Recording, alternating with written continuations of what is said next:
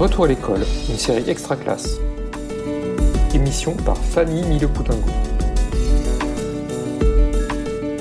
L'annonce de la réouverture des établissements scolaires a soulevé de nombreuses questions, générant quelques angoisses aussi bien chez les parents, les enseignants et les élèves. Une fois dépassées ces angoisses liées à la reprise, demeurera le stress lié aux apprentissages scolaires. Plusieurs semaines sans classe ont en effet provoqué différentes formes de stress. Mieux les comprendre pourrait nous permettre de les apprivoiser ou de mieux les déjouer.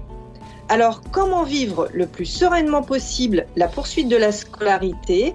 Comment diminuer le stress? Euh, Comment finalement rassurer les parents et permettre aux élèves d'avoir l'esprit libre et disponible pour apprendre? Se sentir rassuré pour apprendre demain, une émission d'extra classe produite par Réseau Canopé. Pour tenter de répondre à ces questions, nous accueillons aujourd'hui deux invités. Raymond Barbry, bonjour. Bonjour. Vous êtes consultant, ancien professeur de sport et sportif de haut niveau dans les ultra-distances. Vous travaillez, entre autres, sur les notions de stress et sur stress au travail. Martine Orlewski, bonjour. Bonjour. Vous avez plusieurs casquettes. Vous avez fondé une école de sophrologie. Vous intervenez dans les écoles dans l'Académie de Créteil. Vous êtes spécialiste du stress en entreprise et vous êtes surtout médecin. Alors justement, j'ai une première question pour vous. On le sait, la période a généré du stress. Alors pouvez-vous nous aider à clarifier ce terme au regard de ce que nous vivons? Tout d'abord, le stress, c'est un mot que nous avons l'habitude d'utiliser, je dirais, dans beaucoup de euh, situations différentes. Euh, ce qui est important, c'est de savoir que nous ne pouvons pas vivre sans stress. Le stress, c'est la vie, c'est-à-dire c'est le système dont nous disposons pour nous adapter aux situations et aux changements. Nous avons beaucoup l'habitude dans notre quotidien de vivre des stress de tous les jours. Euh, une maman se réveille et le matin s'aperçoit que son enfant a un peu de fièvre, eh bien c'est un stress. Il va falloir qu'elle s'adapte à cette situation ou je prends ma voiture et je tombe dans un embouteillage, c'est un stress. Mais nous avons généralement euh, par derrière des ressources et des habitudes de gérer ce type de situation. Là, nous avons été confrontés à quelque chose d'exceptionnel. C'est ce qu'on appelle un stress aigu, c'est-à-dire un stress qui est arrivé brutalement, un stress qui est arrivé d'une manière euh, majeure, euh, touchant l'élément vital, et mettant évidemment en jeu d'une façon intense les mécanismes de la peur. Alors habituellement, la peur, c'est plutôt quelque chose de favorable. C'est-à-dire que si j'ai peur, je vais euh, évaluer assez rapidement, parfois même d'une manière inconsciente, et soit euh, c'est trop important et je fuis, soit j'ai la capacité de lutter contre et je vais attaquer. Mais dans des situations euh, de, stress comme nous l'avons vécu, nous avons été confrontés à une perte de repères beaucoup plus importante. Parce qu'habituellement, nous, nous, euh, cherchons à reprendre des éléments de sécurité sur ce que peuvent dire, par exemple, les médecins ou ce que, ce que peuvent euh, préconiser les politiques. Or, dans cette situation, tout le monde a été démuni. Donc, c'est ce qui a rendu d'une manière beaucoup plus grave la confrontation à cette situation de pandémie inédite. Alors, le deuxième élément dans le stress, c'est que nous sommes maintenant dans une autre période qu'on appelle le stress chronique. Autrement dit, nous avons passé la période d'urgence, mais nous continuons encore à subir des éléments sur lesquels nous devons nous adapter et qui nous demandent beaucoup d'énergie, qui amènent beaucoup d'incertitudes, avec euh, des, parties de responsabilité euh, sous-jacentes qui sont des éléments qui peuvent provoquer de l'anxiété et là encore renforcer ce sentiment d'impuissance que nous avons.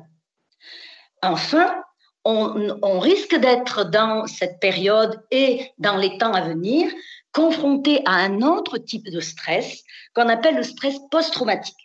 Il s'agit lorsque nous sommes devant une situation qui nous a impacté d'une manière extrêmement violente, avec parfois euh, un impact direct sur nous parce que c'est nous qui avons été malades, par exemple, mais parfois ce sont nos proches qui ont été malades, ou nous avons euh, connu des personnes qui malheureusement ont, disparu. Et à ce moment-là, notre euh, état émotionnel, notre cerveau n'est plus capable, en quelque sorte, dans un premier temps, de le métaboliser et de faire avec.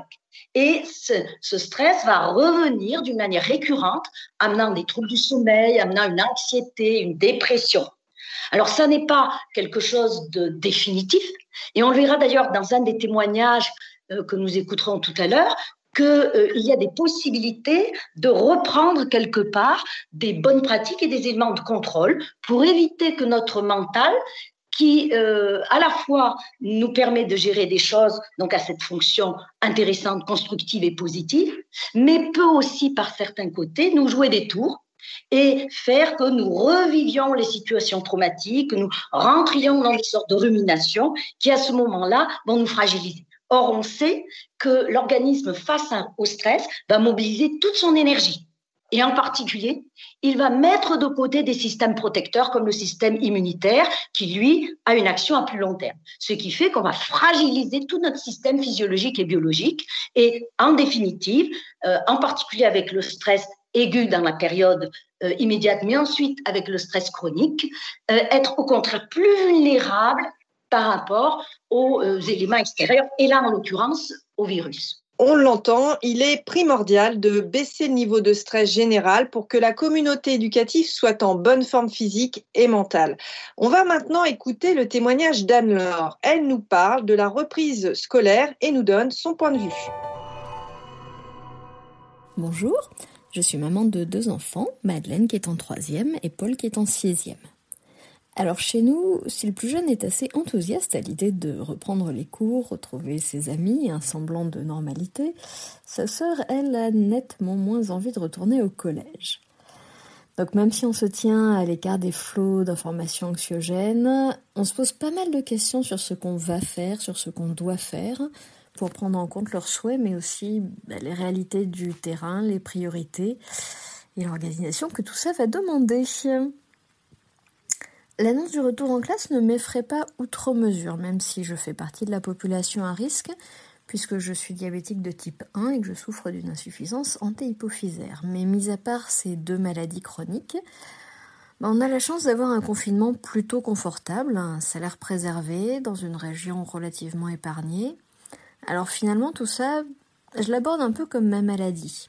En fait, avec le diabète, J'essaie au quotidien de trouver l'équilibre, la juste mesure, en restant vigilante évidemment, mais en adaptant mes doses. J'essaie de voir venir euh, aussi sereinement que possible. Là, globalement, on fait pareil. On avise au fur et à mesure avec des dates et des données qui évoluent. On réfléchit à notre organisation au cas où, de manière très pragmatique, mais en sachant que tout ça, bah, ça reste simplement hypothétique. Et finalement, c'est peut-être ça le, plus délicat. Arriver à accepter, à digérer cette dose supplémentaire d'incertitude et de choses qu'on ne peut pas contrôler, tout en sachant apprécier la part de choix qui nous est laissée. On le voit, Anne-Laure adopte une attitude d'acceptation plutôt sereine par rapport à la situation, en avisant au fur et à mesure tout en anticipant la suite. Raymond, euh, que vous inspire ce témoignage? Ben, ce témoignage est tout simplement remarquable, euh, sur deux points notamment. C'est-à-dire que cette euh, maman nous expose, à travers son expérience personnelle aussi, hein, de, notamment d'une maladie liée au diabète, où elle montre qu'elle fait avec, elle accepte cette réalité, c'est-à-dire euh, son expérience lui a amené à, à faire avec, avec la difficulté finalement, et, adapter le quotidien avec cette difficulté, notamment l'exemple hein, de, l'adaptation de ces doses d'insuline, je suppose, montre bien que finalement c'est ce qui est à faire dans cette situation. C'est-à-dire voilà, il y a une crise, crise sanitaire, une pandémie qui nous a tous bouleversés, qui a transformé le monde, et la réalité c'est celle-là. Ça fait un lien avec ce que disait Martine tout à l'heure, à savoir que euh, j'accepte cette réalité, acceptant cette réalité, mon niveau de peur va diminuer. De fait, je suis mieux à même d'avoir les réponses les plus pertinentes au contexte qui est le mien, tant à la maison, dans la famille, mais aussi que dans la reprise de la scolarité. Et donc, cette maman sera à même d'accompagner au mieux chacun de ses enfants, parce qu'elle a bien montré qu'on avait deux enfants qui avaient, en l'occurrence, un comportement différent elle nous décrit remarquablement ce qui est finalement ce qu'on appelle vivre le moment présent, qui est pas est pas du new age, hein, qui est comment je fais avec cette réalité comme elle est et telle qu'elle est, et comment je régule mon mental.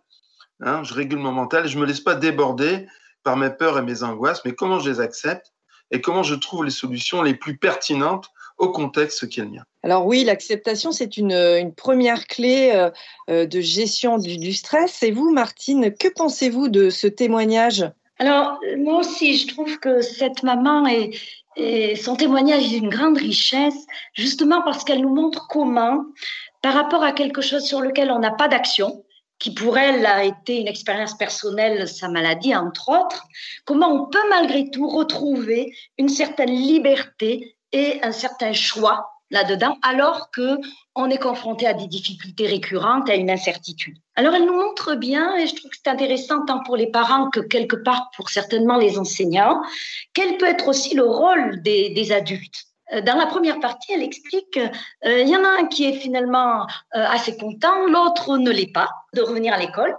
Euh, je pense que c'est un premier point important.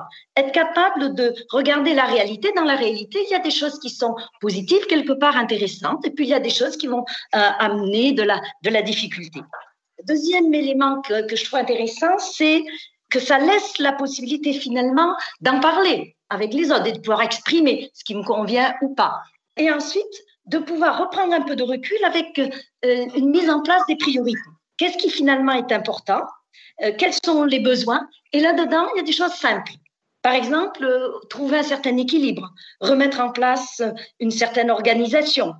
Donc, euh, on, voit déjà toute une série de pistes sur lesquelles, malgré la situation en quelque sorte de non-contrôle dans laquelle on est, eh bien, on a quand même une marge en quelque sorte d'action et qui va nous donner une réassurance extrêmement importante avec une certaine sérénité. Alors, il y a des choses assez simples que certainement cette, cette maman a, a mises en place. Mettre des routines dans la journée, euh, euh, pouvoir faire que les enfants ne soient pas tout le temps dans l'inquiétude, peut-être ne pas tout le temps effectivement suivre les informations, de façon à ce que l'esprit ne soit pas en permanence pollué. Je dis souvent qu'on a l'habitude de parler d'une hygiène corporelle, dans laquelle là, on nous demande de laver régulièrement les mains, mais il faut penser que notre émotionnel et notre mental peuvent être impactés aussi d'une manière extrêmement défavorable. Et je vous rappelais tout à l'heure l'impact que ça a sur le plan, par exemple, de, de, de la diminution du fonctionnement immunitaire. Eh bien, il faut aussi apprendre à protéger son esprit.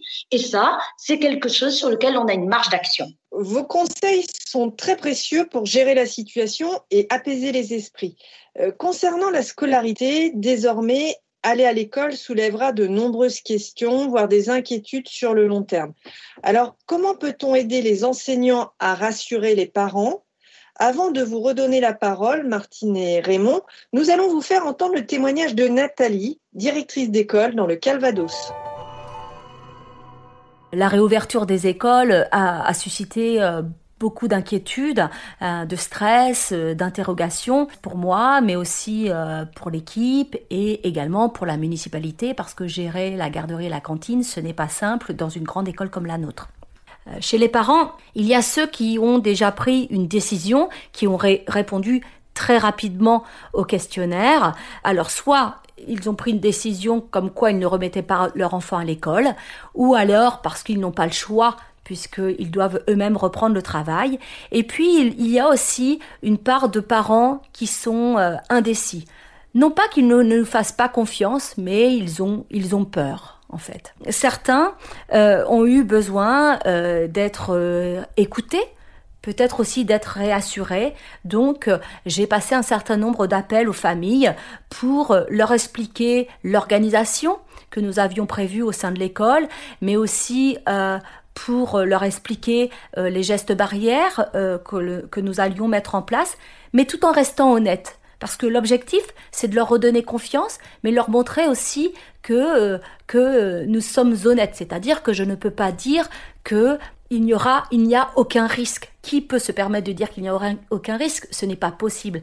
Et je crois que les parents apprécient cette honnêteté. On vient de l'entendre, Nathalie doit répondre aux diverses questions des parents et apaiser certaines craintes. Raymond, en tant que coach spécialisé dans le stress, vous qui intervenez régulièrement auprès des enseignants et des chefs d'établissement, que pensez-vous du témoignage de Nathalie? Là aussi, le témoignage de Nathalie est intéressant parce qu'il euh, donne de la confiance. il donne de la confiance parce qu'il est authentique. Qu'est-ce que j'entends par cette authenticité? Elle exprime à la fois les peurs et les difficultés que les enseignants et les équipes pédagogiques euh, ont rencontrées et rencontrent euh, dans la mise en place des nouvelles procédures sanitaires. Elle en est consciente, elle les exprime, mais elle exprime aussi les, ressources dont, dont, elle, en tant que chef d'établissement, fait preuve, mais aussi dont l'équipe va faire preuve. Et ça, c'est donc, je dirais, le, un des éléments clés, quoi. C'est-à-dire, voilà, on est authentique, on est vrai dans ce qu'on dit, à la fois dans ce qu'on sait savoir faire, mais aussi dans les limites, parce qu'on ne pourra pas tout contrôler. Donc, ça repose la question de comment on fait avec l'incertitude. Ça, c'est un premier point. Et le deuxième point, qui me semble déterminant dans, dans ce qui va se passer là en mai, juin, pour bien préparer euh, l'année prochaine, c'est cette notion de confiance. C'est-à-dire, euh, la peur est partout, on le perçoit bien, à tous les niveaux. Et finalement, qu'est-ce qui va faire que les, enfants, les ados, les jeunes vont revenir dans les établissements scolaires? Les parents vont être assurés parce que les adultes qui sont dans les établissements scolaires, en l'occurrence les enseignants, les chefs d'établissement, mais l'ensemble du personnel, hein, vont, vont être en confiance. Et la confiance, elle passe d'abord la, confiance que j'ai en moi, donc que l'adulte a et elle ne se décrit pas, elle ne se dit pas, elle ne se, déclare pas, elle se vit dans, la posture. Et là, moi, je voudrais vraiment attirer l'attention sur les, enseignants, les chefs d'établissement et tout le personnel éducatif. Au-delà des peurs qui sont tout à fait humaines, c'est aussi la, confiance que, que j'ai en moi et que j'ai dans l'équipe. Et cette confiance par, par contagion émotionnelle, hein, y a en psychosociologie, on parle de la contagion émotionnelle. Et il me semble que cette contagion émotionnelle, notamment dans les aspects positifs, va être déterminante sur la, remise en route et, je, vais être un peu provocant, sur comment on, va, on remet de la joie dans l'école aujourd'hui, malgré ce contexte-là? Hein, et là, je m'appuie sur ce que dit Antonella Verdiani, hein, sur, sur, tout son travail à l'UNESCO sur l'éducation à la joie. C'est l'élément déterminant pour pouvoir rentrer de nouveau dans les apprentissages.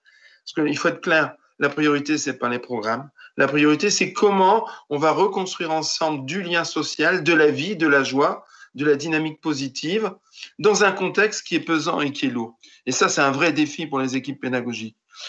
Malgré la, rigueur, malgré un, cadre hyper, un, hyper structurant, voire enfermant, comment dans ce cadre-là, on va arriver à mettre de la vie, de la dynamique et de la joie? Et ça passe d'abord par une posture, par une intériorisation de cette posture qui va faire que dans la relation que je vais avoir avec les enfants, mais dans la relation que je vais avoir avec les parents aussi, quelque part, on va se sentir en sécurité. Et vous, Martine, auriez-vous des éléments à ajouter pour rassurer les, les familles? Euh, Comment euh, récupérer, entre guillemets, les familles et les élèves qui se sont éloignés de, l'institution scolaire? Alors, je rebondis sur ce qu'a dit Raymond avec deux mots-clés qui me semblent essentiels par rapport à cette reprise et aussi la poursuite finalement de conditions favorables pour la rentrée pour apprendre. Je dirais que ces deux mots-clés, c'est sécurité et de nouveau plaisir en quelque sorte et espoir. Euh, les enseignants et le cadre de l'école, ce sont des éléments fondamentaux parce que finalement, dans cette période où tout a été bouleversé, euh, les rythmes avec ce confinement, etc., euh, l'école va et les enseignants vont être les premiers en quelque sorte à ramener un cadre. Et le cadre est toujours un élément de sécurité parce que on y vient de telle heure à telle heure, parce que on a sa classe, parce que même s'il y a des nouvelles règles là-dedans. Alors c'est un élément qui est fondamental. Tant que le, sentiment de sécurité et ce sentiment de sécurité se nourrit justement des repères et des cadres n'est pas euh, renforcé, il n'y a pas de possibilité de stimuler d'autres ressources chez un individu parce que il va être automatiquement en danger. Donc, l'école le, et cette période intermédiaire, même avant la rentrée euh, d'automne, est une période importante justement parce qu'elle va déjà aider à commencer à remettre en place, au milieu de situations qui vont obliger à avoir d'autres types de repères, et eh bien malgré tout, des éléments fixes de sécurité. Et quelque part, euh, restaurer une certaine routine. Pour les tout petits, par exemple, c'est fondamental de leur ramener une succession de, moments et de gestes, etc. Euh, il y a une autre chose qui est importante, je pense, pour les, pour, les enfants, euh, et ça, ça impacte plus selon les milieux justement dans lesquels ils sont, c'est euh, les inviter, leur permettre de se confronter à une certaine variété de contextes, tant sociaux que dans des rythmes. C'est évident qu'avoir été confiné chez soi, ça n'est pas la même chose pour tout le monde. Donc, l'école peut aussi être, pour certains, une bouffée d'oxygène, peut être une, manière de, de, retrouver de l'espoir parce qu'ils vivent autre chose, de reprendre du recul par rapport à certaines situations. C'est aussi important parce qu'on se construit effectivement en interaction avec les autres et que l'élément relationnel, bien sûr, il est essentiel au niveau de la famille, mais il est aussi important de le nourrir avec des, informations différentes qui sont les interrelations entre les enfants eux-mêmes, avec la complicité, par exemple, pour les ados, qui est absolument nécessaire. Il faut qu'ils retrouvent le sentiment de groupe qu'ils peuvent avoir parce qu'ils sont dans les mêmes tranches d'âge, avec les mêmes types d'intérêts, les mêmes types de valeurs, etc. Et aussi, bien sûr, que les adultes, que sont les enseignants et qui sont différents des, parents, puissent redonner aussi un cadre quelque part et des valeurs de sécurité et de nouveau des règles là-dedans. Là Ça, ça fait partie des fondamentaux dans l'équilibre psychique des enfants. Alors, je, me dis que cette période, justement, un peu comme une répétition générale, même si on ne va pas effectivement euh, s'intéresser beaucoup au programme, mais plutôt à restaurer tout ce fonctionnement interne et groupal, est d'autant plus important avant les vacances. Parce que de nouveau, avec les vacances, il va y avoir une période d'isolement, avec certainement des changements, des vacances qui ne vont pas être similaires à ce que les, les enfants ont eu l'habitude peut-être de vivre jusqu'à présent. Et tout cela va peut-être aider aussi à préparer, à faire que tout le monde se prépare avec une, possibilité d'aborder la rentrée un peu autrement. L'élément majeur, c'est de pouvoir se dire, ça ne sera peut-être pas comme avant, avec des changements, mais on peut avoir confiance, on va trouver de solutions, on en a déjà expérimenté, au fur et à mesure on réajuste. Et effectivement, avoir pouvoir remettre derrière tout ça la, la, le, le, les épices en quelque sorte du plaisir, de la joie, de l'espoir, ce qui va amener de la motivation. Raymond, euh, sur cette question, euh, quel est votre point de vue? Ben là, ce, ce, que Martine a pointé avec, euh, avec cette idée de cadre, enfin, c'est plus qu'une idée, c'est vraiment le, le, déterminant de l'éducation. Je repense souvent à un pédopsychiatre avec lequel j'ai eu l'occasion de travailler à une période de ma vie professionnelle, qui s'appelait Lionel Convin, et qui disait Une éducation sans cadre, ça met de la folie.